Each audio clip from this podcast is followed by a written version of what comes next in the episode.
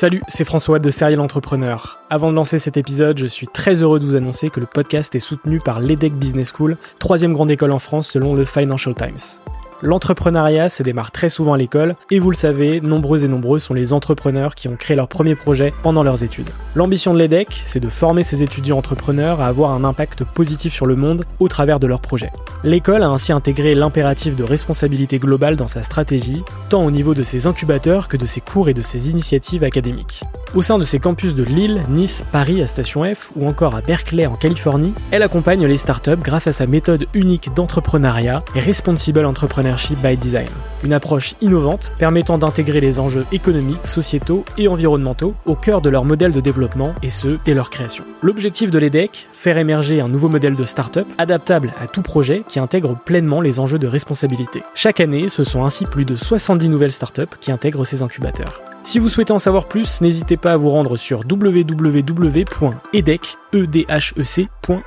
Je vous souhaite une excellente écoute et vous dis à très vite.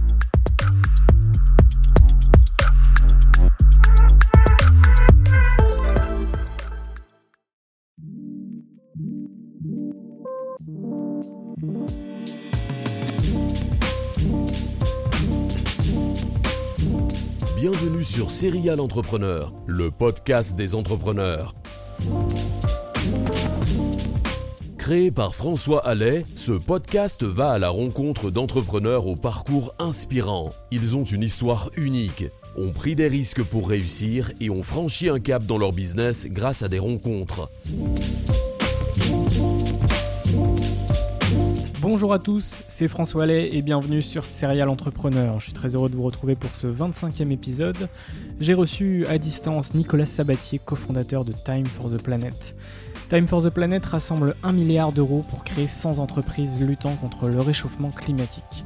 C'est une société à but non lucratif où tout le monde peut devenir associé, même vous, à partir de 1 euro. Aujourd'hui, plus de 1900 personnes ont rejoint le mouvement. Dans cet épisode, on a parlé de nombreux sujets, son parcours, de la création de colonies de vacances éducatives à Time for the Planet, de social business, un modèle de business créé par Muhammad Younous, des principes de l'entreprise libérée, de créer une communication virale et de réunir plus de 490 000 euros en quelques mois seulement, et bien évidemment d'environnement, de développement durable. Si tu apprécies ce que je fais, n'hésite pas à laisser une note sur Apple Podcast et à t'abonner à ma chaîne YouTube, ça me fera très plaisir. Et moi, je vous souhaite une très bonne écoute et à la semaine prochaine. Ciao Bonjour à tous et bienvenue sur Serial Entrepreneur, le podcast des entrepreneurs. Aujourd'hui, j'ai la chance d'accueillir à distance Nicolas Sabatier. Salut Nicolas. Salut François. Euh, tu es le cofondateur de Time for the Planet, qui est une société à but non lucratif qui crée et finance des entreprises luttant à l'échelle mondiale contre le dérèglement climatique. C'est une initiative qui est assez récente puisqu'elle n'a que six mois, euh, je crois. Euh, donc dans cet épisode, on va parler de toi, de ton expérience, des projets que tu as lancés, de social business, d'environnement, de tous ces sujets extrêmement intéressants, extrêmement d'actualité. et puis on va commencer bah, par ton parcours euh, et ma première question, ça va être quel a été ton parcours avant d'entreprendre? Yes. Donc du coup, il s'est fait, euh, il s'est fait très tard. J'ai jamais su euh, ce que je voulais faire de ma vie. Il y a un truc que je trouvais beau, c'était rendre les gens heureux. C'est con, mais, mais voilà. Et donc j'ai voulu être footballeur professionnel, mais j'étais nul au foot. du coup, je me cachais derrière ça pas mal de temps. Et résultat, arrivé au lycée, je savais toujours pas vraiment ce que je voulais faire. Le seul truc que je savais, c'est que les trucs comme euh, médecine ou école de commerce ne m'intéressaient euh, pas du tout. C'était pas, pas un endroit où je pourrais rendre les gens heureux. Je pourrais les sauver peut-être un peu. Mais... Et un peu par hasard, je suis arrivé dans le droit. Et euh, donc j'ai fait du droit en me jurant de jamais rien apprendre par cœur dans le code civil. C'était l'image que j'en avais. J'ai fait j'ai une master en droit sans quasiment rien apprendre par cœur. et puis, puis donc je fais des études de droit. J'ai voulu partir dans la magistrature.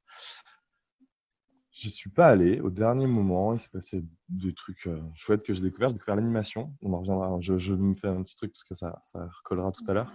Euh, et je suis resté. Et là, je me suis dit non, je veux, je veux, je veux vraiment pas aller dans la sphère marchande. Et j'ai commencé à m'intéresser à tout le secteur associatif et à, l'humanitaire. J'ai failli aller faire donc un, un master 2 spécialisé dans l'humanitaire, la gestion d'équipe, gestion de projet.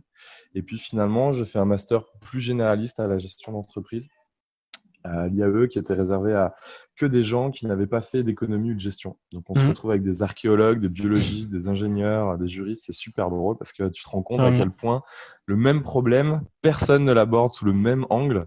Mais du coup, il y a une richesse dans, dans les propositions des solutions qui est, qui est vraiment fantastique. Donc c'est ça, c'est ça le parcours. Et euh, la conclusion de ces études, c'est que je savais toujours pas vraiment ce que je voulais faire.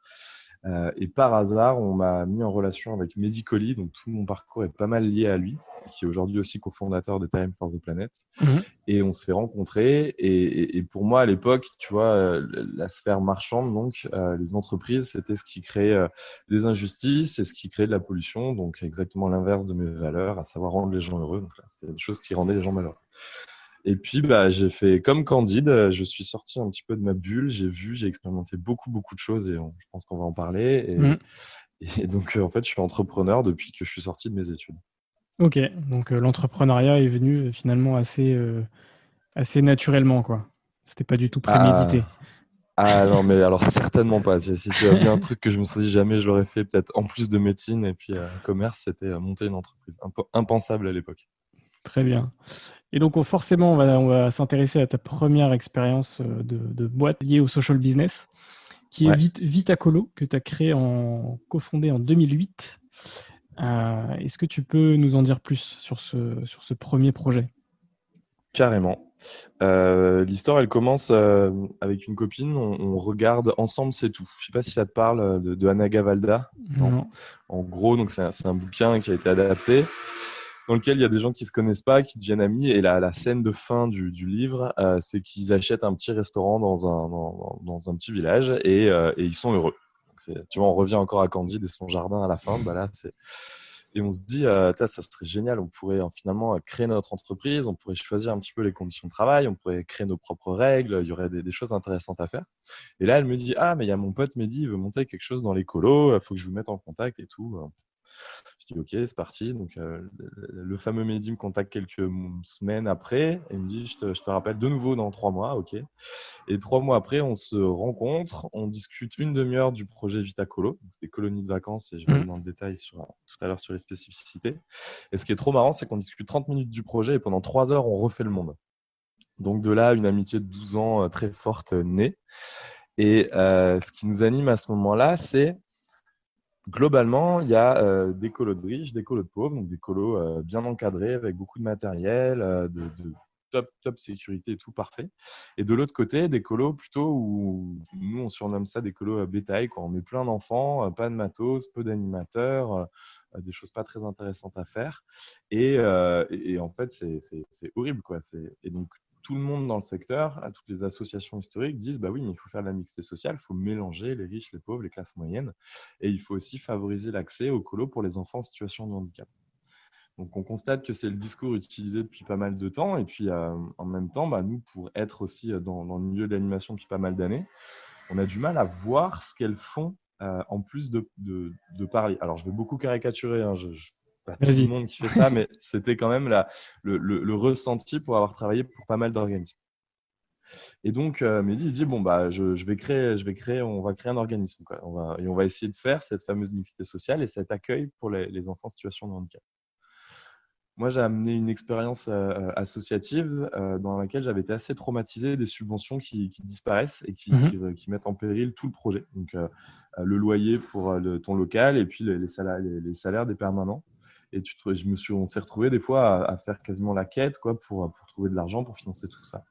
C'était un mini traumatisme et je dis à Mehdi, je dis ok, on y va, mais on va essayer de voir si on peut entreprendre donc, euh, pour amener une plus-value sociétale, à savoir favoriser l'accès au colo, mais en ayant une activité économique autonome. C'est-à-dire que le fait d'être, euh, de pouvoir se débrouiller tout seul, d'être soumis à aucune subvention privée ou publique, assurer notre indépendance, notre indépendance politique, et on pouvait vraiment dire on fait ce qu'on veut.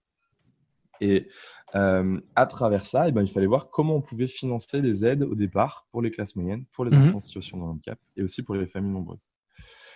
Et donc, tout le monde nous disait, bah, c'est pas possible. Et donc, forcément, ça, ça nous a tiqué, ça nous a fait chauffer. Et donc, euh, on s'est dit, bah, on va essayer. On va essayer de voir s'il est possible d'entreprendre, non pas pour euh, rouler en Porsche. On n'a rien contre les gens qui roulent en Porsche, mais c'est pas notre trip. Euh, mais bien pour euh, amener une plus-value à la société. Donc. Et ça a duré, bah, l'asso existe toujours, elle a 12 ans. et au bout de 7 ans, quand moi je suis parti, on avait autofinancé plus de 200 000 euros d'aide au départ.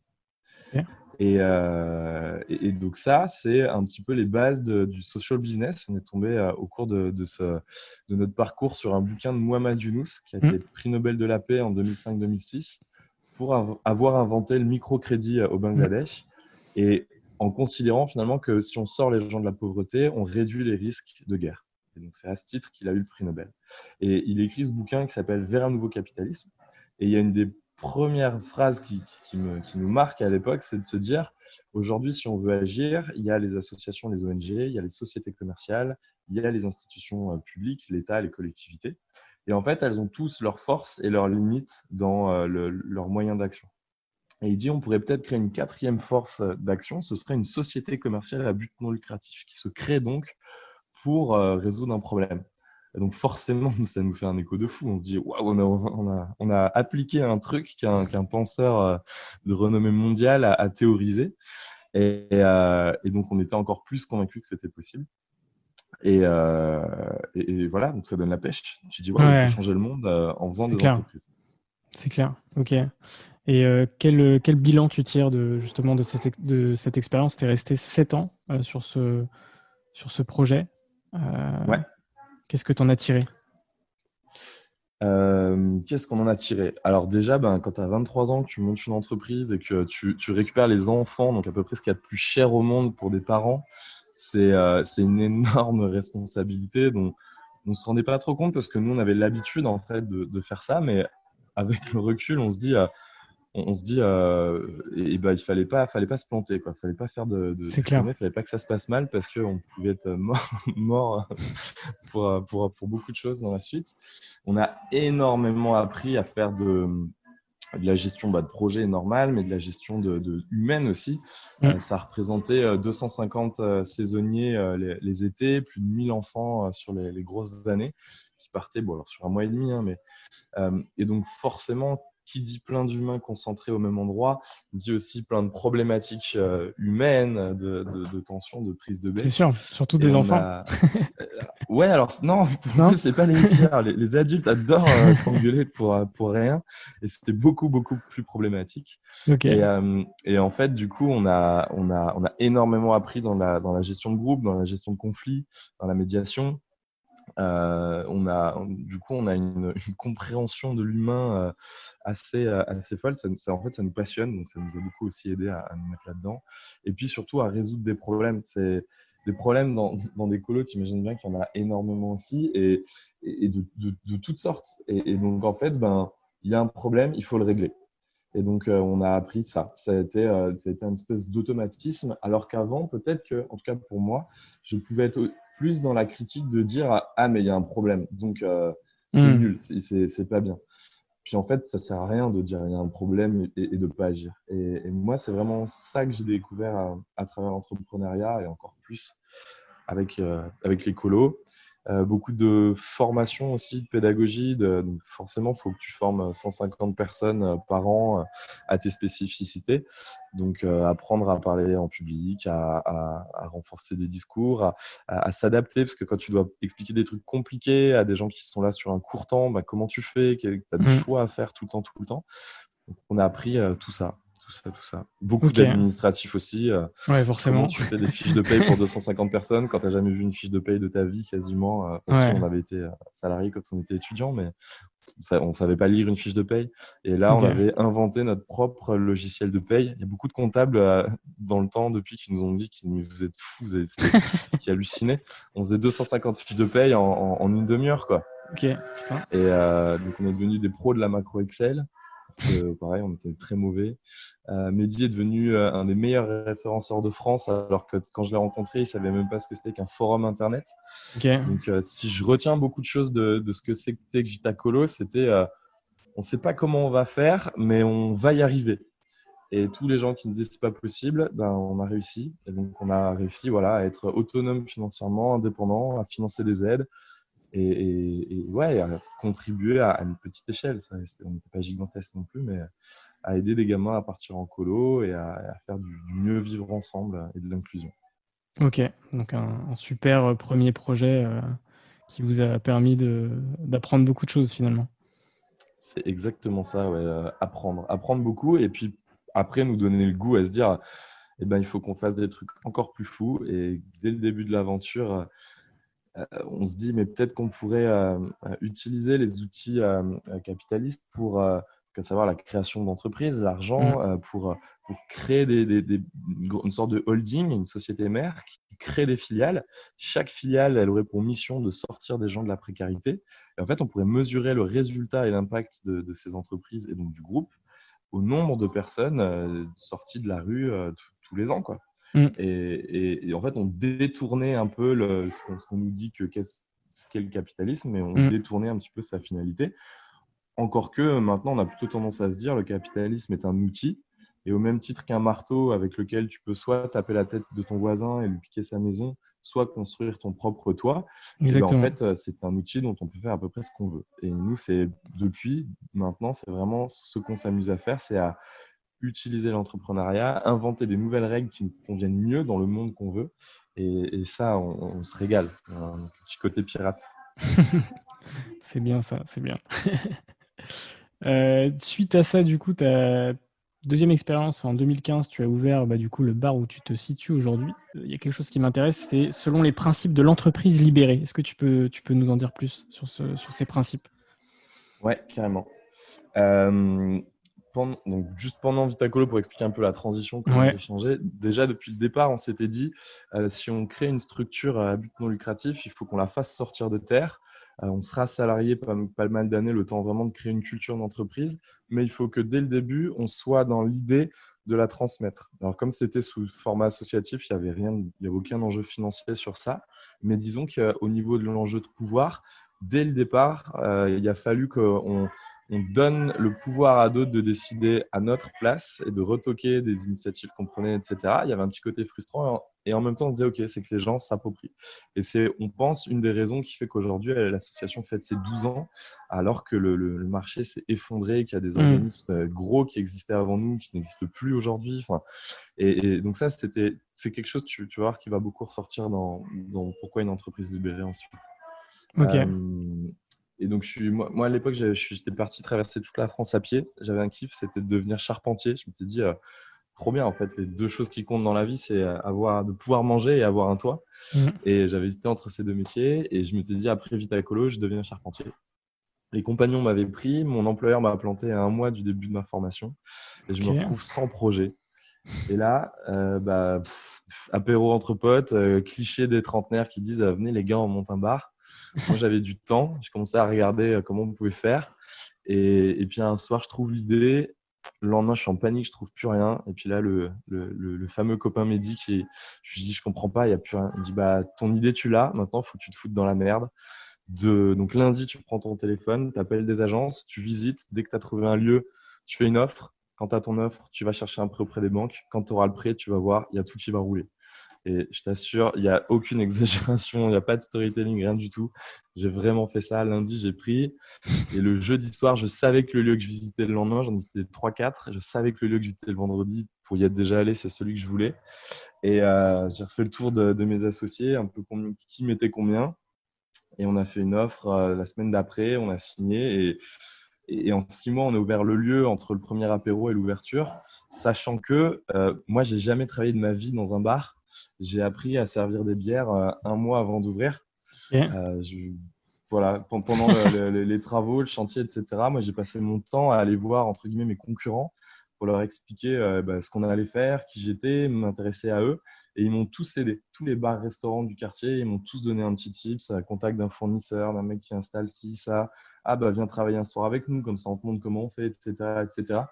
Et, ce fameux euh, que moi maintenant j'appelle un mythe de la concurrence, euh, et ben, enfin, je, ne comprends pas vraiment ce qui désigne le mot concurrence parce qu'en réalité, euh, il y a beaucoup beaucoup d'entraide. De, moi, je, je, trouve, et je pense que on a très souvent peur d'aller voir son concurrent parce qu'on se dit ouais, il va pas m'aimer. Et, en fait, ça a surpris beaucoup de gens cette démarche. Et, aujourd'hui, moi, j'adore aider des gens qui veulent monter des entreprises. On le faisait beaucoup aussi à l'époque de Vitacolo, des gens qui voulaient monter des organismes. On n'a rien à gagner à prendre le temps de faire ça, mais mais on sait que c'est des aides précieuses. Et, bref, et, donc voilà. Et donc l'entreprise libérée après. Peut-être tu avais des questions. Yes. Ce, ce, bar, il est basé où du coup?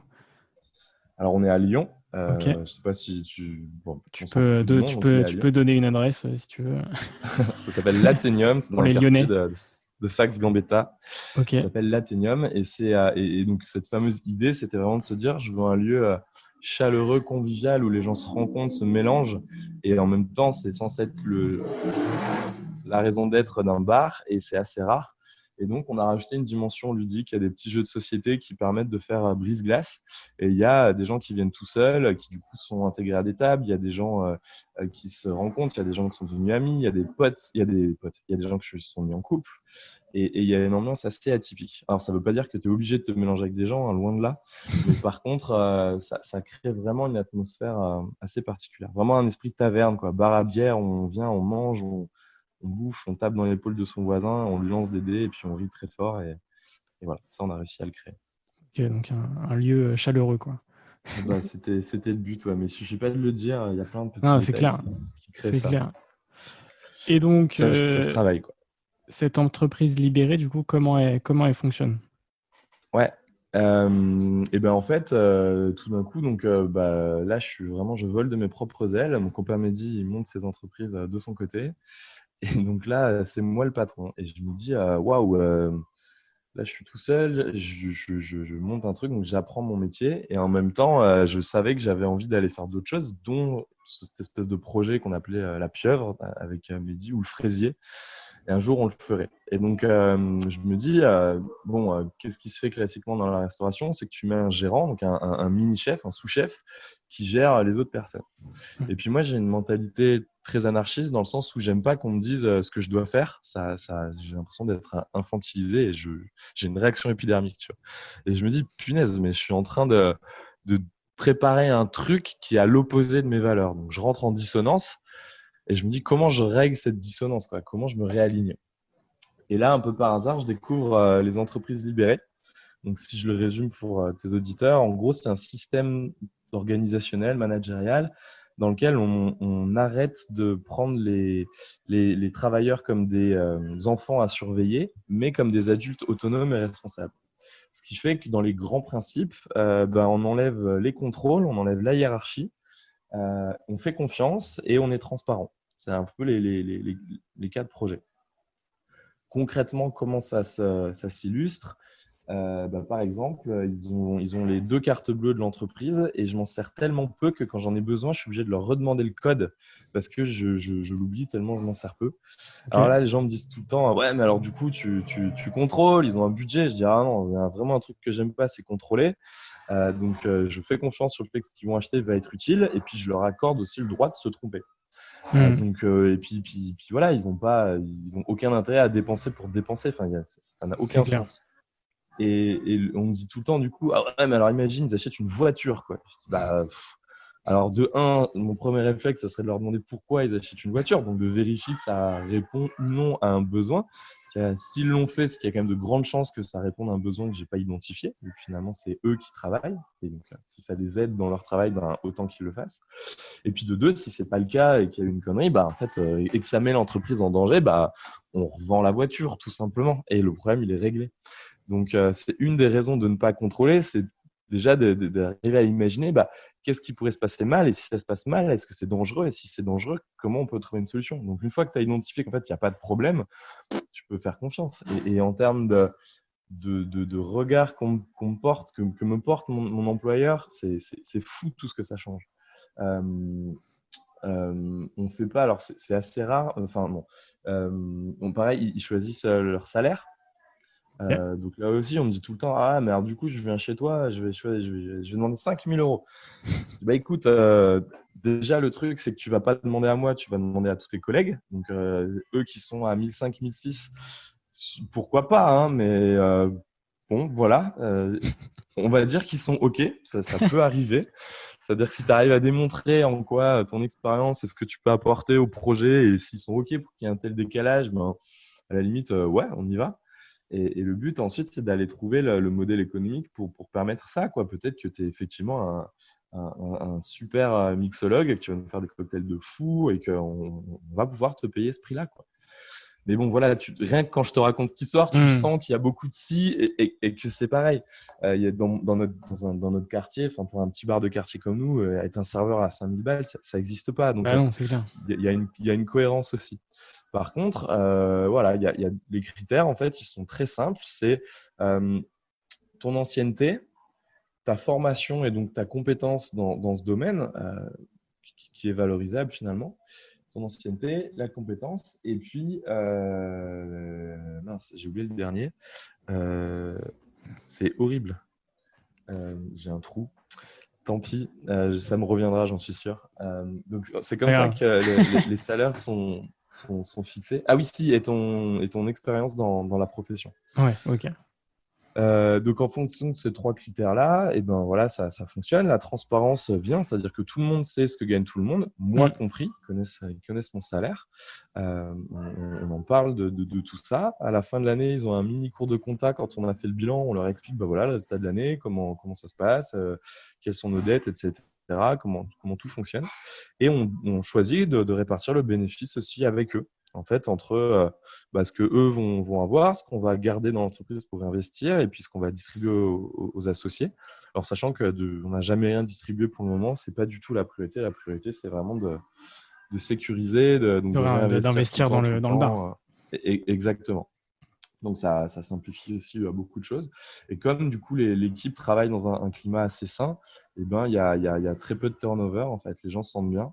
Sachant bah que quand ils arrivent, on prépare leur départ dès le recrutement. On leur dit voilà, tu vas arriver ici. Mon but, tu vois, réalignement. Euh, mon but, c'est que quand tu pars de chez moi, tu montes ton propre bar et, tu te prennes encore plus soin des gens euh, qui travailleront avec toi euh, que, que, ce que tu as pu vivre ici.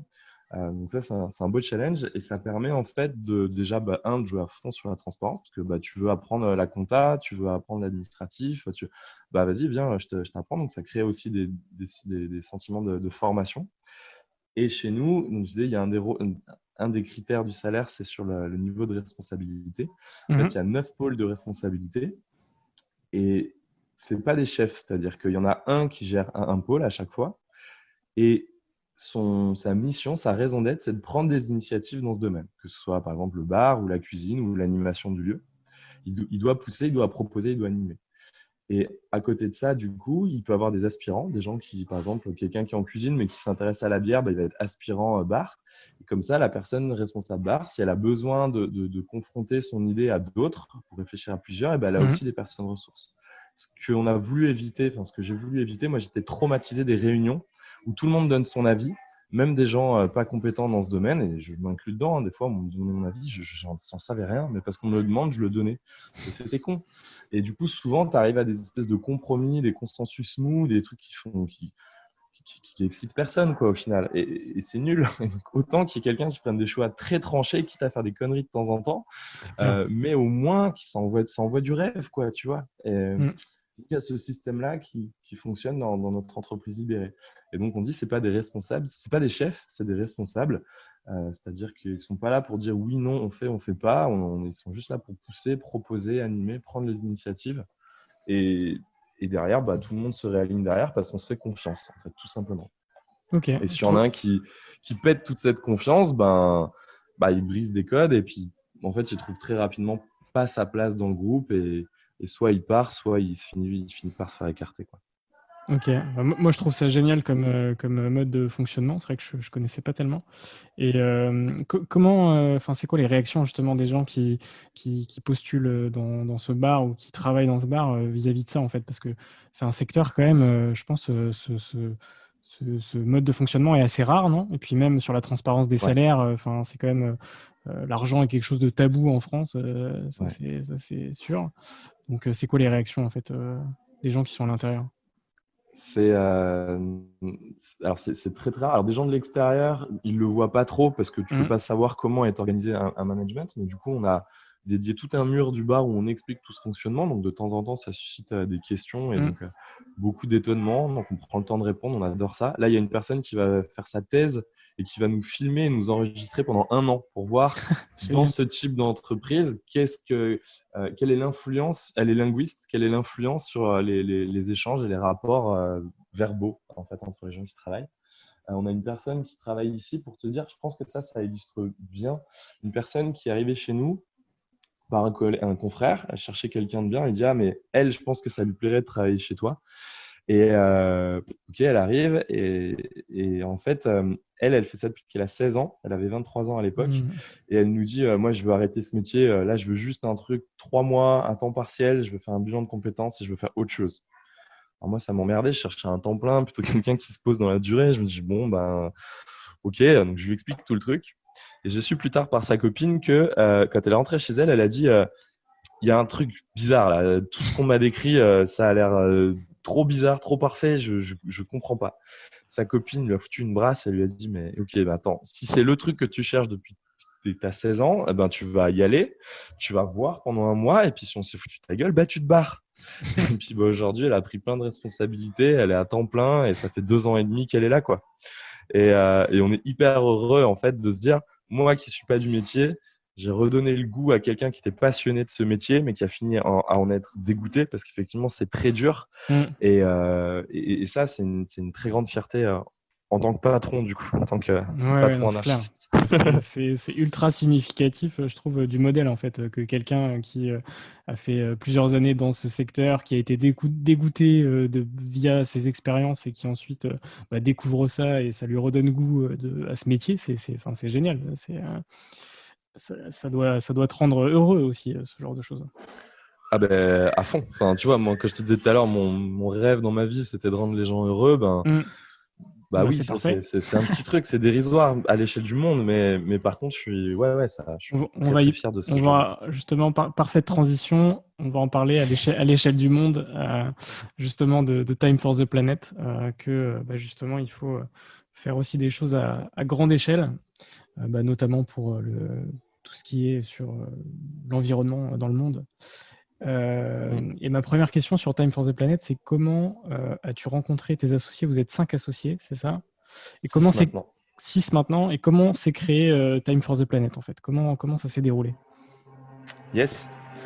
Euh, donc euh, déjà, euh, on s'est retrouvé avec Mehdi. On s'est posé cette question de waouh, il y a le problème du réchauffement climatique, des notions d'effondrement. Qu'est-ce qu'on fait là? Est-ce qu'on se prend une petite maison à la campagne et, on se met bien ou on apprend à, cultiver ou Enfin, c'était ça un peu quand tu, que tu vois ce qu'on va se prendre dans la gueule, tu as tendance à dire bon, bah, le mieux qu'il y a à faire, c'est, c'est de courber le dos et de se mettre bien. Et puis en fait, euh, lui en rigolant, il nous dit ouais mais les gars, si on va à la campagne, moi je sais pas planter un clou, je sais pas comment ça pousse une tomate, je suis mort. Donc ça nous a beaucoup beaucoup fait rire. Et on s'est dit bon bah ok, on va rester studier avec toi, on va voir ce qu'on sait faire et puis on va voir si on peut en faire quelque chose. Donc ce qu'on savait faire, euh, parce qu'il y en a un troisième effectivement, mais je vais y venir. Mais en gros, on savait créer des entreprises, on savait vraiment les sortir de, de 0 à 1 que dans des domaines qu'on maîtrisait pas. Parce qu'en parallèle aussi, j'ai monté une houblonnière bio, donc je me suis lancé dans l'agriculture avec d'autres copains. Et euh, pareil, on n'a jamais fait ça de notre vie. Et, euh, et, en fait, ce dont on était sûr, c'est que, un, on savait créer des entreprises dans n'importe quel domaine. Euh, elles ont toutes, toutes, réussi. Alors, elles sont restées toutes petites parce qu'on s'ennuie vite et qu'on a souvent envie de faire d'autres choses aussi, nous. Et à côté de ça, c'est euh, convaincre des gens, fédérer des gens. Alors, on ne sait pas d'où ça vient, mais c'est vrai que dans tous nos projets, on a toujours eu des, grosses communautés de, gens qui voulaient aider, soutenir, pousser, et puis ensuite qui faisaient vivre le projet à notre place. Euh, quand je te parlais de notion de transmission, bah, il y a eu beaucoup de ça, et, à travers le bar, c'était ça aussi que j'ai cherché à mettre en place à travers l'entreprise libérée. Il faut que tout le monde soit à l'aise quand il travaille ici, et donc il faut que moi je m'efface, et il faut que je donne le pouvoir aux autres. Donc en fait, on s'est dit, OK, ça, c'est les deux trucs qu'on sait très bien faire. On s'est parlé à, tout le monde. On, s'est parlé aux sphères euh, citoyennes, militantes. On s'est passé euh, parlé aux entrepreneurs. On s'est parlé euh, à tous ces milieux-là. Et, donc ça, c'est une force. Donc il faut qu'on s'en serve. Donc on se dit, il faut qu'on ressorte des cartons le modèle de, se dire, on fait une holding qui crée des filiales, qui règle des problèmes. Et on se dit, bah, ça, il faut qu'on le dédie au problème du dérèglement climatique. Il faut que cette holding, sa mission, sa raison d'être, c'est c'est régler le problème du dérèglement climatique, ou en tout cas contribuer à, régler. Et en fait, on se dit, bon, bah, comment? Comment? C'est cool de dire ça, mais comment? Eh bien, on va créer des filiales. Chaque filiale devra résoudre un problème ce qu'on a observé, c'est qu'il y avait souvent dans les concours d'entrepreneuriat des ingénieurs, des scientifiques qui euh, inventaient des trucs incroyables. Mais quand ils expliquaient euh, leurs trucs incroyables, c'était pas incroyable du tout dans leurs mots. Alors pareil, je suis désolé, je vais beaucoup caricaturer, mais c'est c'est assez flagrant quand, euh, quand même. Euh, et ce qui se passait, c'est-à-dire que tu vas écouter quelqu'un, il va te parler de, de, de, tous ces tuyaux, ces systèmes, son, sa spécificité par rapport à d'autres trucs qui existent. Et tu as du mal à comprendre, à accrocher. Et quand tu vas discuter après à l'apéro dînatoire avec la personne, tu te dis, mais en fait, euh, si j'ai bien compris, hein, mais tu me coupes, si je dis des conneries, tu vas utiliser la chaleur pour faire de l'électricité, c'est ça? Oui, exactement. Ah, mais ça, c'est génial. Si tu avais expliqué ton truc comme ça, il y a grande chance que le, jury, le jury aurait, été, aurait, été, aurait compris et t'aurait fait passer. Et, donc, on s'est dit, mais en fait, ces types-là, c'est normal. Ils sont, ils sont câblés pour faire un plan théorique et ensuite l'appliquer. C'est comme quand toi, tu ouvres ta boîte de Lego, tu as ton plan et puis tu vas prendre tes briques et tu vas faire. Et l'entrepreneur, c'est tout l'inverse. Lui, il n'a pas le plan, il n'a que les briques et on lui dit, tu dois faire un château. Alors, il va prendre les briques, il va essayer un truc, ça marche qu'à moitié, il va refaire la, ah bah la tour elle est pas mal, je vais la garder, puis le mur il est pas, et il va refaire, il va, il va itérer. Alors, et donc on s'est dit, bah, en fait, si on, colle ces deux types de façons de penser qui sont très complémentaires, oui, on peut sortir des laboratoires, des techs génial. Et à côté de ça, on s'est dit, ouais, mais il y a l'urgence, il faut que ça aille vite, là, le problème du dérèglement climatique. On ne peut pas attendre qu'il monte une petite TPE et puis que donc, il va falloir utiliser de l'argent. L'argent, nous, on le voit comme un moyen, pas comme une finalité. C'est un moyen d'aller beaucoup plus vite. Parce que tu peux dès le début recruter une grande équipe pendant plusieurs années si tu décides de perdre de l'argent. Et le fait que tu aies une équipe, eh ben, tu vas pouvoir euh, créer un marché beaucoup plus vite ou alors euh, vendre, etc., communiquer. Alors que si tu commences à deux, ça peut mettre beaucoup, beaucoup de temps. Donc ça, c'est un levier qu'on se dit, il faut qu'on l'utilise en tant que time. Et aller chercher de l'argent, ça prend du temps, que ce soit pour le technicien ou que ce soit pour l'entrepreneur. Donc en fait, on se dit, il faut mieux que l'ingénieur se consacre à fond sur sa tech, que l'entrepreneur se consacre à fond sur aller vendre et communiquer. Et donc, il faut que l'argent, il arrive quasiment, ils ont juste à lever la main. Mmh. Et donc, on se dit, ça sera ça aussi le boulot de Time. Ce sera de trouver les deux premiers et puis de leur amener de l'argent.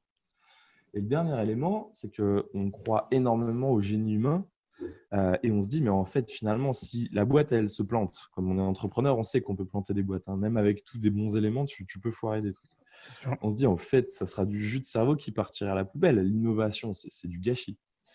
Et donc, on se dit, il faut, là encore, pour aller beaucoup, beaucoup plus vite, il faut qu'il y ait plein de boîtes comme nous qui se montent, qui, se montent dans le monde. Comme nous, c'est la filiale. Là, je me mmh. positionne au niveau de la filiale.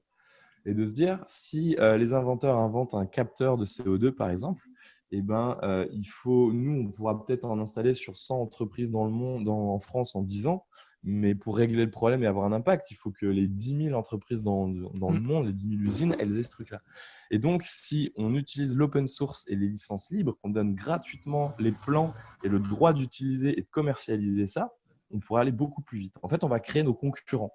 Et là, tout de suite, ça paraît débile comme idée parce qu'on se dit, putain, mais ils sont cons, ils vont créer leurs concurrents complètement con. Sauf que notre problème à nous, c'est le dérèglement climatique. Donc en fait, nos concurrents deviennent nos alliés. Plus ils installent de, capteurs, plus on règle le problème. Et ce qui est très très drôle, et quand je te parlais d'esprit pirate aussi, c'est qu'en en fait, on s'en fiche de pourquoi, la raison, la motivation de pourquoi le mec il va monter son entreprise avec notre tech, qu'il le fasse pour s'acheter un yacht ou pour résoudre le problème. À partir du moment où il le fait, il résout le problème. Donc on n'a de nouveau pas besoin d'être dans des oppositions de, valeurs, etc. C'est fais-le. Et ce qui est très rigolo aussi, enfin, c'est que si tu donnes des licences libres avec le droit de modifier les technologies, la personne qui modifie ta technologie et que tu l'utilises a l'obligation de partager, selon la même type de licence, sa technologie et son évolution. Donc en fait, on crée une économie très collaborative et en plus, on arrive à la forcer. Parce que de toute façon, ta tech, elle va être copiée par un gros ou, par des, certains pays. Enfin, tu vois, dans tous les cas, ça, ça, ça se passera. Donc, autant le donner pour que ça aille très, très, très, très, très, très vite. Et, donc, voilà, c'est ça aussi notre petite mentalité de comment on fait. Ok. Et j'ai pas parlé de la forme de time, mais si tu veux que j'en parle, je peux en parler. Yes, carrément. La, fameuse holding, qui a des spécificités. Justement, on va, on va en parler. En fait, donc l'idée de, de, Time for the Planet, c'est de créer plein de, de business duplicables partout dans le monde sur un principe de justement d'open source, donc rendre ça accessible à n'importe qui finalement. Mmh pour en fait euh, bah, justement euh, éviter, enfin éviter, ralentir le réchauffement climatique. C'est ça, c'est toujours cette même contrainte. Hein. L'entrepreneur, en général, il part de, problématiques et il se les impose parfois. À l'époque de Vitacolo, on s'était dit on va pas aller chercher de subventions, jamais. Mais personne n'aurait le réflexe de faire ça en fait. Mais ça nous a aidé. Et donc là, c'est de se dire ok, il n'y a pas le temps. Donc à chaque fois qu'on trouve quelque chose qui peut nous faire gagner du temps, bah, il faut l'utiliser, même si ça peut paraître contre-intuitif. Hmm. Mais à chaque fois, chaque, chaque filiale qu'on crée doit avoir un modèle économique parce que c'est à travers un modèle économique que tu peux payer des gens, que tu peux les payer décemment et que tu peux faire perdurer le projet dans le temps. Euh, parce que le bénévolat, c'est sympa, mais il faut bouffer. Et donc, du coup, il faut, c'est important qu'il y ait un modèle économique. En plus, je le redis, mais ça assure une autonomie euh, hmm. financière, une indépendance politique, et donc tu peux faire ce que tu veux. Donc, chaque filiale, elle est autonome, elle crée de l'argent, elle fait gagner de l'argent. Euh, et donc, à Time, pour lancer cette machine, on s'est dit, bah, il faut qu'il y ait des actionnaires. Il faut donc on va créer une société commerciale, mais à but non lucratif. C'est-à-dire que les actionnaires renoncent à, s'enrichir, à toucher des bénéfices. Alors pareil, ça paraît hyper contre-intuitif. Les gens vont se dire, mais, personne va, va venir là-dedans. Bah si, et en fait, euh, si. Si, si. Ce qui est rigolo, c'est que euh, on a cette croyance parfois que quelqu'un qui est très riche veut être encore plus riche. Euh, et, en fait, non, l'homme, euh, il est multipassionnel. Il y a beaucoup de choses qui l'animent et qui le motivent dans la vie. Et heureusement, il y a beaucoup, beaucoup de personnes dans le monde, une de leurs motivations, c'est aussi de, faire que les gens autour d'eux aillent bien, de faire que les, animaux aillent bien, que leur entourage aille bien, ou même juste de, marquer l'histoire, tu vois, de se dire je veux contribuer, je veux laisser mon nom dans l'histoire. Et si je peux le faire à travers mon argent, et eh ben, bah, tant mieux. Euh, donc euh, au final, on ne sait pas pourquoi les gens viennent investir dans Time for the Planet. Mais à la limite, comme je disais tout à l'heure, on s'en fout de la mentalité. Le seul truc, c'est qu'ils gagneront pas de l'argent et ça, ils le savent. à se poser la question de pourquoi. On a une forme de gouvernance qui nous permet vraiment d'ouvrir à n'importe qui. Parce que euh, cette euh, euh, dimension qu'on donne, on ne peut pas se faire éjecter de Time for the Planet. Donc nous, on, se positionne en fait entre euh, ceux qui créent la culture, qui sont gardiens des valeurs, qui donnent la direction. Et notre rêve, c'est que dans 10 ans, Time for the Planet soit quelque chose de mondial, mais que ce soit plus nous qui dirigeons Time for the Planet. Mm. Parce que ça sera tellement ancré qu'on veut diriger comme ça que personne n'osera remettre en question les valeurs qui ont fondé euh, Time for the Planet. Ça, c'est la vision et c'est le rêve. Je ne sais pas si on y arrivera. Mais par exemple, tu vois, quand je dis on écrit les règles et il y a la mentalité de pirate, c'est notre avocat nous a dit oui, mais on ne peut pas écrire dans les statuts qu'il y a euh, non-distribution de dividendes parce que c'est quelque chose qui doit être décidé par l'Assemblée générale, par les actionnaires. Alors on a dit merde, donc euh, ok, alors est-ce qu'on peut écrire une condition?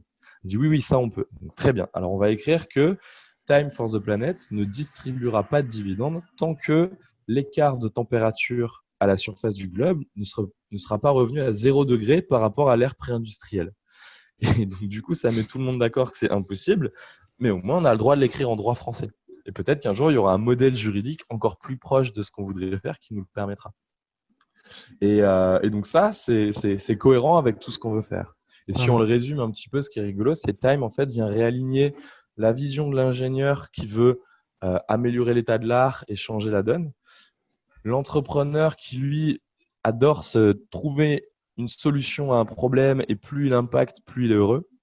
Et euh, celui qui a de l'argent, qui veut que son argent soit bien utilisé et soit efficace. Et comme tout le monde est réaligné là-dedans, eh ben, l'équipe entrepreneuriale au sein de la filiale, elle a les coups des franches, elle n'a pas besoin de gérer 30 euh, investisseurs qui leur mettent la pression sur du court terme, etc. Nous, on est un parasol pour eux, on prend le plus de place possible et on dit, allez, go, maintenant on s'active et le plus vite possible.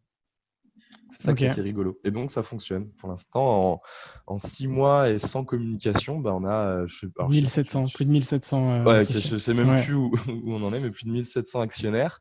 Euh, plus de, bientôt 450 000, je pense. C'est ça. tu dois avoir les chiffres sous les yes, exactement. Euh, investi. Et on n'a pas fait de communication publique encore, pas fait de relations presse. Et donc, c'est prévu pour début juillet au niveau régional, septembre-octobre pour le niveau national, et puis 2021 pour le niveau international. On va voir hein, si ça continue ou, si c'est juste un, feu de paille. Mais si on a beaucoup de millions pour financer des innovations, bah, on peut peut-être réussir à faire des trucs. Quoi. En changeant les règles du jeu, euh, je que c'était Einstein, alors on lui attribue beaucoup de phrases, mais il disait euh, on ne peut pas résoudre un problème avec les règles de ceux qui les ont créés. Donc, bon, bah, changeons les règles et puis on voit si on peut faire autrement. C'est clair. Bah, moi, je trouve que l'idée de, proposer euh, à tout le monde de devenir associé, je trouve que c'est une idée de génie en termes de communication. Parce qu'effectivement, vous n'avez pas fait de plan de communication, mais en soi, la communication, elle s'est faite toute seule. Enfin, moi, j'ai découvert euh, Time for the Planet il y a à peu près deux mois. Euh, j'ai vu passer sur mon fil LinkedIn quelqu'un qui avait rejoint le projet. Bah, pareil, en tant qu'associé, il avait investi une petite somme. Et du coup, forcément, euh, ma, curiosité a fait que j'ai cliqué sur le lien sur le site euh, Time for the Planet, que je me suis intéressé à ce que vous faisiez, euh, que j'ai vu la vidéo. Et que du coup, bah, forcément, j'ai cliqué sur J'agis et pareil, j'ai rejoint aussi les, associés de, Time for the Planet. Donc, je trouve que cette communication-là, en fait, elle est incroyable. Et, je trouve que vous avez eu une, une idée génial. Je ne sais pas qui a eu l'idée entre les, si, c'était une idée collective ou. c'était pas mal avec Mehdi, mais c'est ce qui fait qu'on s'est retrouvés. Ah ouais, c'est vrai que j'ai toujours pas répondu à la question comment non, mais... En gros, c'était une volonté. Tu vois, on en avait souffert un peu à l'époque de, de Vitacolo où on était dans le, dans le collaboratif à fond. On a voulu aider ces, ces, gros organismes de colo qui, qui nous faisaient rêver quand on était ado parce qu'il euh, il y, a toute une histoire très très forte. Mm. ça n'a jamais pris la balle au bon. On a, on a, fourni des documents, on a voulu aider. Mm. Et pour te dire, sept ans après, quand on explique le modèle, l'autofinancement et les aides, la seule question qu'on a devant un parterre de 150 personnes, c'est comment vous faites? C'est-à-dire qu'au lieu de se dire, c'est trop bien, venez nous aider à mettre ça en place, ils se disaient tous, il y a un loup. Et donc, ils ont tous cherché la petite bête, tu vois, et il n'y avait pas de petite bête. C'est vraiment ça mm. qu'on faisait. Et donc, du coup, quand tu sors du cadre, ça crée cette suspicion. Euh, dans le cadre de Time, les actionnaires ne touchent pas de dividendes. On se dirait, ah, mais elle gagne de l'argent autrement.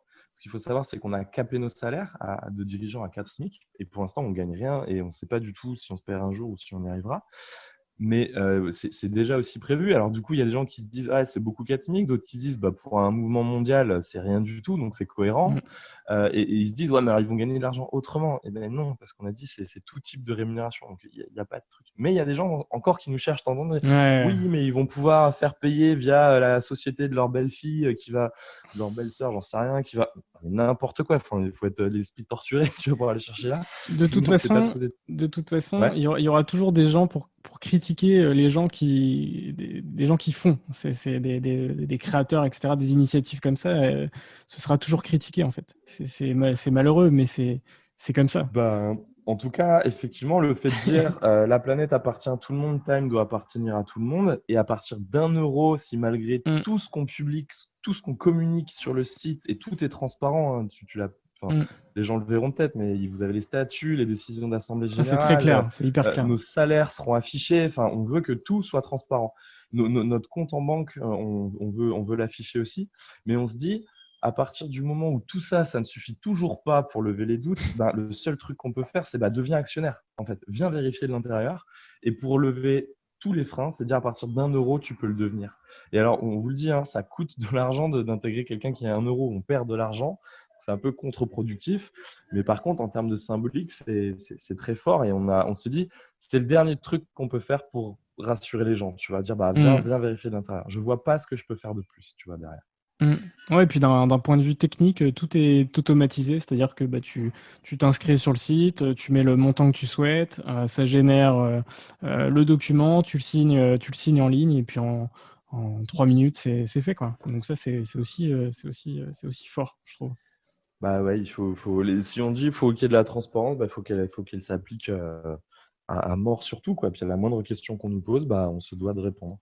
Dire ce qu'on fait, faire ce qu'on dit. C'est ça, et, les autres associés, donc pour leur, rendre euh, carrément honneur, donc euh, on est allé chercher Laurent Morel et Denis Galagarcia, qui au début avaient des, des situations de c'était salarié, c'était confortable. Eux, ils faisaient de l'accompagnement de création d'entreprise, donc sur l'aspect plutôt administratif et, comptable. Et le deuxième, sur l'aspect euh, euh, financement de l'innovation, donc accompagnement à monter des dossiers de, de, de subventions publiques. Et au début, euh, ils n'étaient pas rassurés par notre délire. Quoi. Forcément, tu te lances mmh. là-dedans. Quand tu as des bonnes situations financières, tu le fais pas. Ils avaient des gamins ou ils étaient en passe d'avoir des gamins. Et ce qui a été incroyable, c'est que finalement, quand on a, on, a commencé avec Mehdi, euh, et ben, Laurent spontanément est parti. Quand Denis l'a su, il a dit waouh, lui, il a changé tous ses modes de vie à titre même perso. Quoi. Il, s'est réaligné, il s'est intéressé aux problématiques sociales, écologiques, euh, à faire des overdoses de documentaires, tu vois, à pas être bien. Et, donc voilà, ils ont, ils ont quitté eux aussi des, situations professionnelles un petit peu en, perte de sens à leurs yeux, en fait, et voulaient dire comment je peux agir? Ça, c'était assez fou. À côté de ça, on est tombé sur euh, Arthur Aubeuf. Alors Arthur, ce que j'adore, donc c'est le plus jeune de la bande, il a 26 ans, on a tous 35. Euh, euh, lui, moi, ce que j'adore raconter sur lui, mais parce que ça m'impressionne de fou, lui, il, sait créer des, des donc il a monté des entreprises aussi, et sa grosse spécialité, c'est de créer des grandes communautés sur les réseaux sociaux. C'est sa grande force, et du coup, bah, faut savoir que finalement, ça se monnaie. Et donc, mais en final, il n'y avait pas tant de sens que ça. Et après, il est arrivé dans l'influence marketing. Et, donc à 25 ans, il y a une grosse boîte américaine, une grosse application qui lui propose euh, un salaire de 8000 euros net par mois pour devenir directeur Europe de cette application de loisirs. Si tu veux, à 25 ans, refuser ça, il n'y en a quand même pas beaucoup qui auraient dit un non. Et ben, le gars, il a dit non. Non, parce que ça, j'ai envie de quelque chose qui a encore plus de sens. C'est un, sportif, c'est un amoureux de nature. Euh, il a fait STAPS, tu vois, il, voulait aussi ça, se réaligner il, a, il est tombé sur nous et il nous dit mais je, est-ce que je peux vous rejoindre quoi? Donc cet aspect euh, réseaux sociaux, c'était besoin pour nous parce que mmh, on, voulait devenir un mouvement citoyen mondial et on se dit mais on va faire comment? Donc on se dit putain il y a un gars il sait peut-être faire, il va nous aider.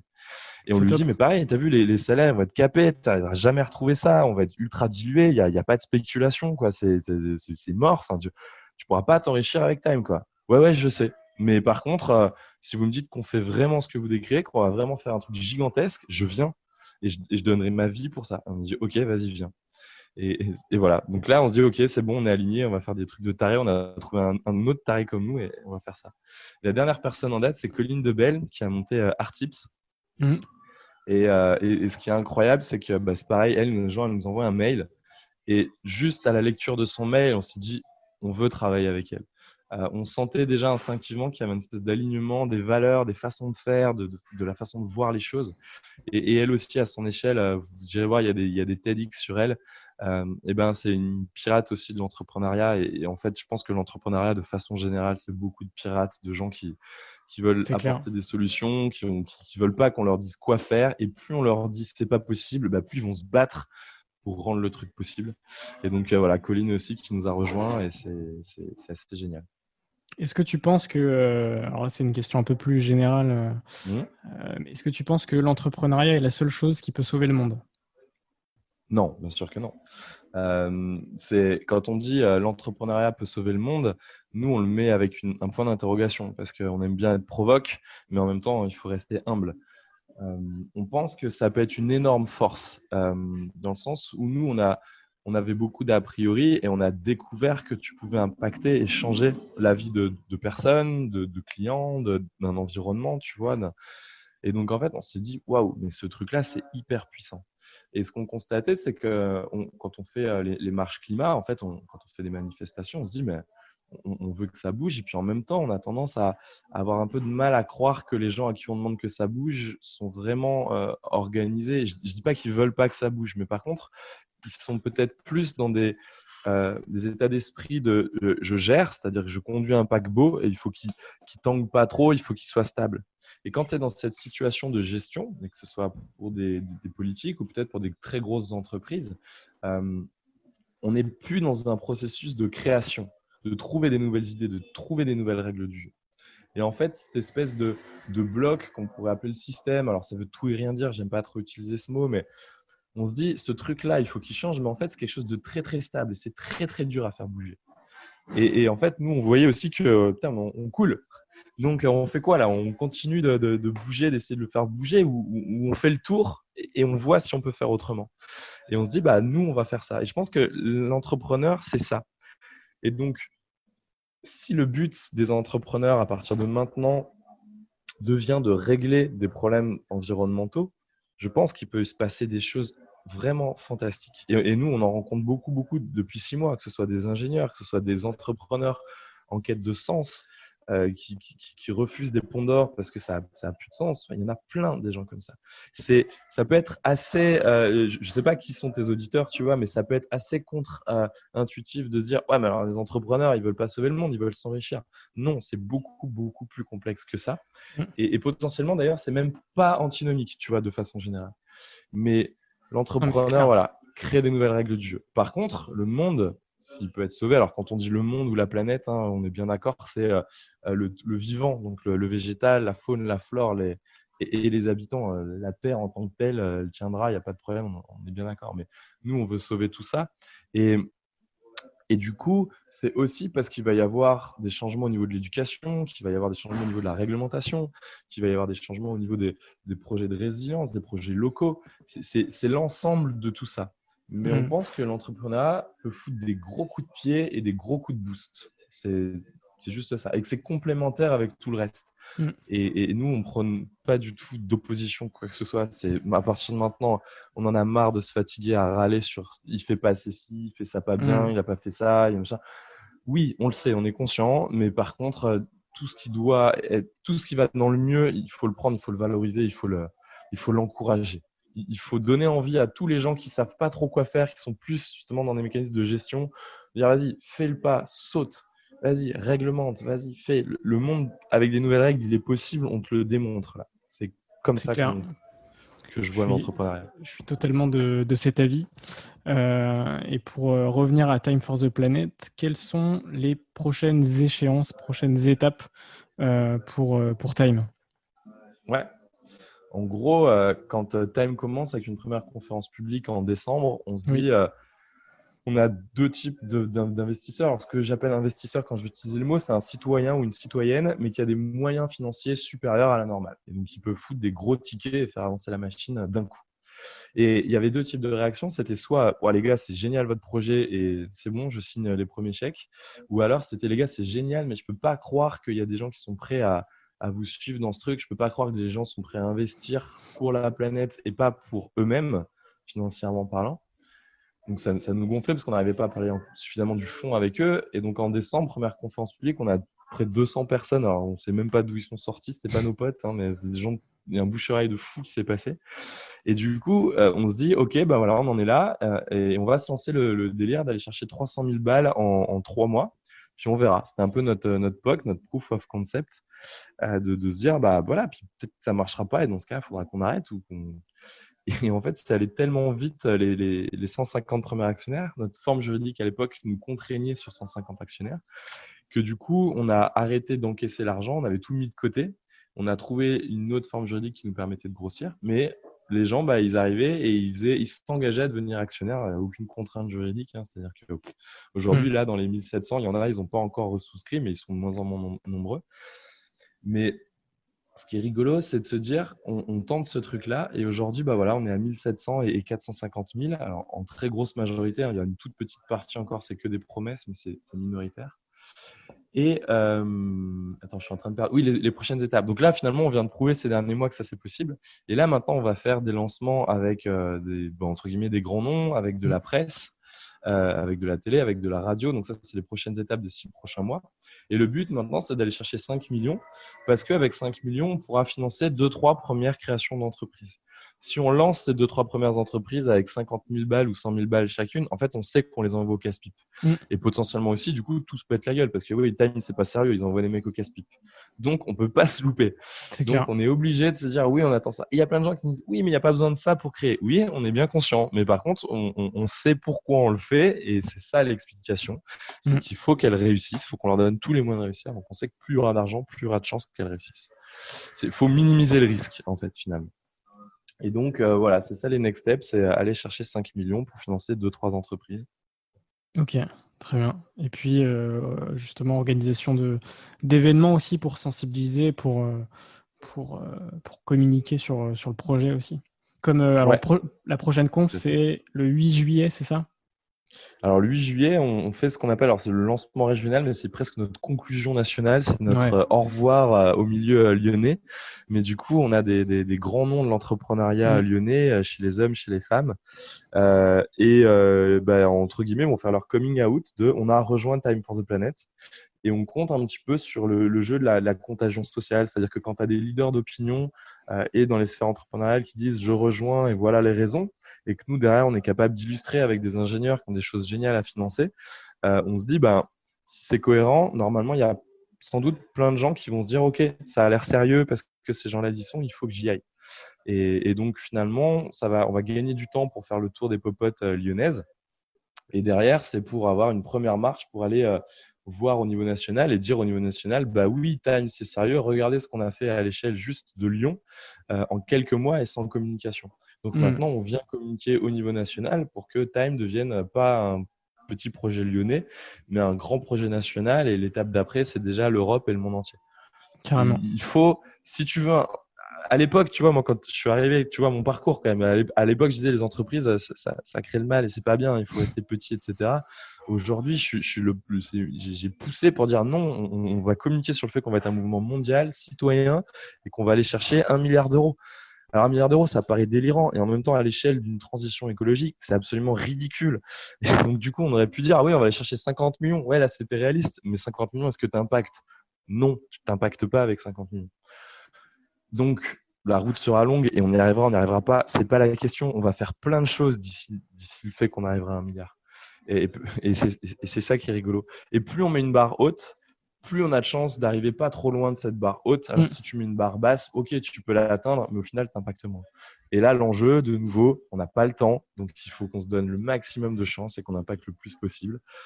Et le boulot de time, c'est de trouver des, des, gens qui ont des innovations, high-tech, low-tech, no-tech, des innovations de service. Ça peut être trouvé, il faut trouver des énormes entrepreneurs qui cherchent du sens et qui savent déjà faire, donc qui vont nous permettre de gagner du temps pour accompagner notre fameux ingénieur. Et des, gens qui ont beaucoup d'argent à financer et qui veulent que leur argent soit impactant au maximum. Et ces gens-là, ces trois types de personnes, ils peuvent être absolument partout dans le monde entier. Et la nécessité aussi d'être un mouvement citoyen, donc il y a des gens qui arrivent aussi avec des, plus petites sommes, et eh ben ça va créer une dialectique. Une dialectique, quand on va aller voir ces gens-là et qu'on leur dit, bah voilà, on a 10 000 citoyens actionnaires, et c'est déjà le cas, c'est-à-dire que c'est pas ce qu'on a déjà, que les autres qui regardent, oula, c'est qui ces types-là? Visiblement, ils ont un truc qu'on comprend pas trop, mais ils sont capables d'être dans l'exécution et, de faire des trucs euh, pas possibles. Donc, plus il y en aura, plus ça sera facile de parler à ces gens-là et de les convaincre. Et inversement, plus le citoyen se rendra compte aussi qu'on doit collaborer avec des gens dont on avait l'image de se dire mais ces gens-là c'est pas le monde qu'on veut oui mais eux ils peuvent apporter quelque chose aussi au projet donc ils vont faire leur part du colibri aussi et eux ce sera l'argent et les réseaux et on va tous coopérer l'un l'autre. Donc, euh, à Time for the Planet, on dépose les armes et on se met d'accord que le, truc, c'est le réchauffement climatique au sein de Time for the Planet. Puis après, euh, on se reprend la tête à côté, il n'y a pas de problème. Mais chez Time, on rassemble. C'est ça notre message. Très bien. Bah, dans tous les cas, pour ceux qui, nous écoutent, euh, n'hésitez pas à aller sur Time for the Planet et puis bah, à devenir associé, à rejoindre le mouvement. c'est quand même, des sujets extrêmement, extrêmement importants. On passe à une autre, euh, une autre phase de, de, l'épisode euh, qui est euh, post-Covid, forcément. Comment s'est passé le confinement d'un point de vue personnel, mais aussi business? Yes. bah alors, je vais me permettre de parler du bar et de time ou tu veux que je parle que d'un ou, de, tout personnel? Ok. Ouais. alors, bah, du coup, moi, j'étais un bar-restaurant. Hein, et donc, le samedi soir, j'étais en plein service avec mon équipe.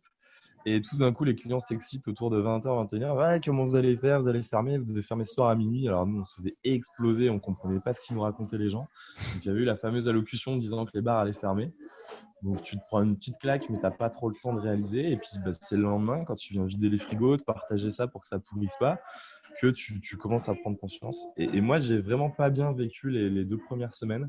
J'étais vraiment pas dans mon assiette, euh, à me dire, euh, bah voilà, j'ai cinq salariés, il faut pas que ça se pète la gueule, je, suis responsable d'eux, il faut que je leur mmh. trouve des salaires et, et, comment on va faire? Donc euh, là-dessus, pour le coup, il y a eu euh, vraiment des, dispositifs qui ont été euh, qu'on ne peut pas critiquer quoi, pour le coup, qui ont, qui ont sauvé, qui ont vraiment vraiment limité la casse pour nous. Ce qui m'inquiétait le plus finalement, c'était la reprise, c'était de me dire waouh, si j'ai le droit d'ouvrir le bar, mais qu'avec une table sur deux, je suis mort parce que du coup tout le monde doit travailler pour servir 30 clients, mais par contre, euh, j'ai pas les ressources financières pour les payer.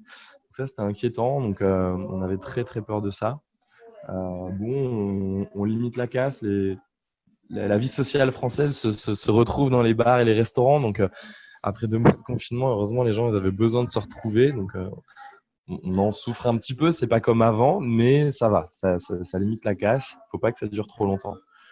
Donc ça, c'est sur l'aspect au niveau du bar et sur l'aspect personnel. Ouais, deux semaines où j'étais pas bien.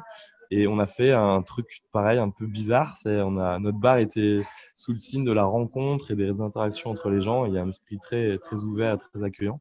Et en fait, on a créé un, un, serveur Discord de l'Athénéum. Ah. Donc, c'est, vous imaginez que c'est un, chat écrit mm. et oral et on a recréé la vie d'Athénium de façon délocalisée. Trop cool. On avait un système de, de table où tu pouvais euh, donner rendez-vous à tes potes et puis euh, juste tchatcher ou, ou faire des, des, jeux en ligne à côté. Et, et, et voilà, il y avait un, chat général où des gens se rencontraient. Et ce qui était incroyable, c'est qu'on a eu des gens qui n'étaient pas clients de l'Athénium, qui sont devenus des stars sur le Discord.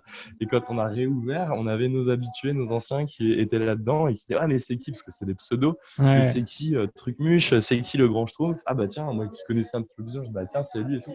machin. Donc ça recrée cette vie, elle s'était prolongée comme ça de façon dématérialisée.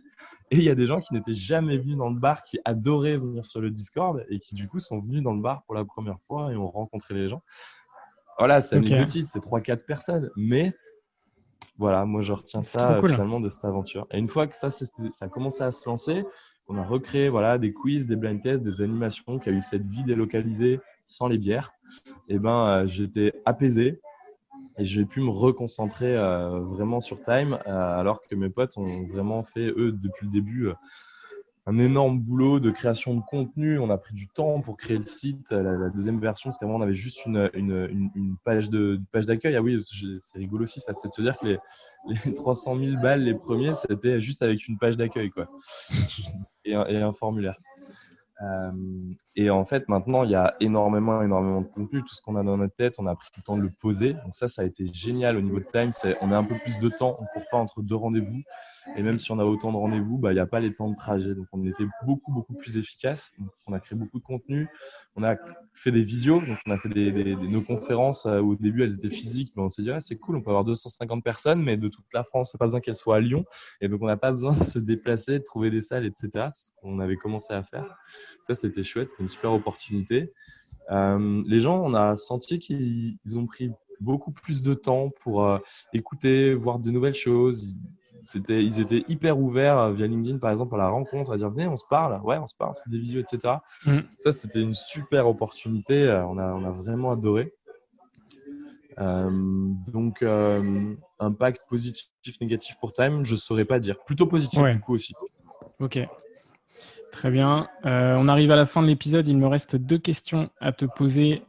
c'est y a-t-il une question que tu aurais aimé que je te pose et que je ne t'ai pas posée? Waouh. Euh, là, comme ça, à chaud, euh, à froid, je ne sais pas du tout. Je suis désolé.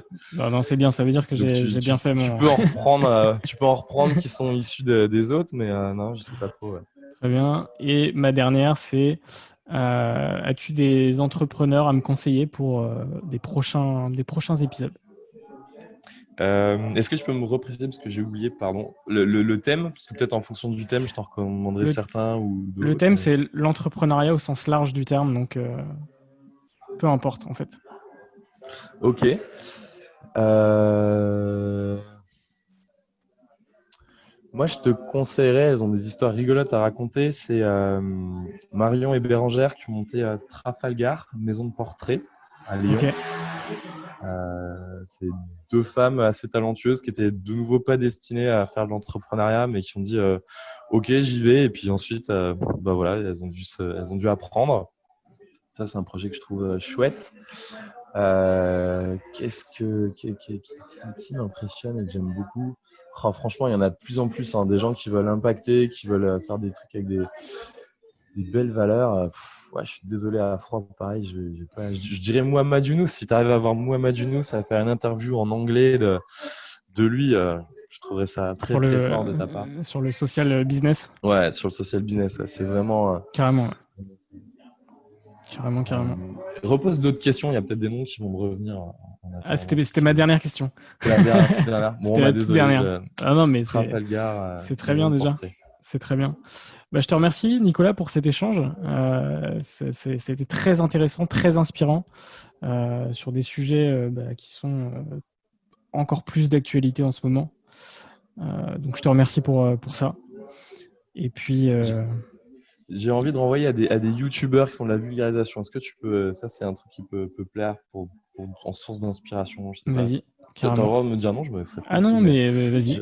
Nous, on, on a énormément, énormément appris et refait tout un, un background, euh, on va dire scientifique, euh, alors économique peut-être un petit peu aussi sur des, des, points de détail, mais euh, le, le youtubeur Eureka qui fait de la vulgarisation économique et financière, c'est absolument passionnant sur comment est-ce qu'on peut trouver des nouvelles règles du jeu économique pour, pour, changer de monde un petit peu. Je trouve qu'il y, y, a des choses très inspirantes, c'est très objectif aussi.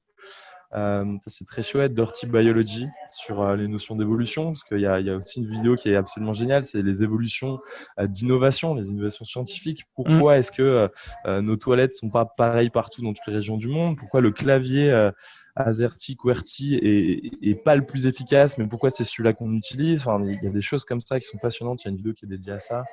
et puis bah, le, le, le, réveilleur, euh, le réveilleur, alors c'est assez pointu, mais c'est très chouette quoi, sur les notions de transition, d'énergie, euh, très très inspirant. Ça, c'est trois youtubeurs qui nous ont beaucoup euh, beaucoup aidé. Enfin, pas eux personnellement, parce qu'on a fait juste regarder leurs vidéos, mais du coup, sur leur contenu aussi, si on, rêverait de les rencontrer et de, discuter avec eux. Très bien, bah, le message le message est passé. donc, bah, merci Nicolas pour cet échange. Et puis, bah, bientôt sur Serial Entrepreneur et puis sur Time for the Planet ou dans ton bar à Lyon. Euh, voilà. Avec plaisir. Bah, merci beaucoup François. Et puis, euh, et puis, euh, puis j'espère que tu, tu, continueras à faire ça et que ça pourra inspirer plein de gens. Il y a besoin de gens comme toi aussi qui essaiment. Carrément. Merci. Ciao.